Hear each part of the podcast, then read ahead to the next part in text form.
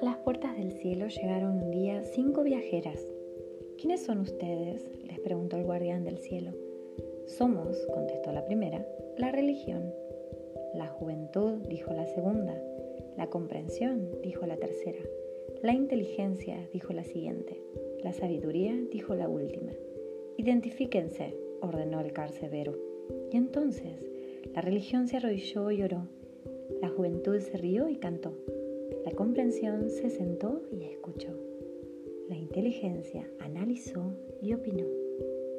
Y la sabiduría contó un cuento.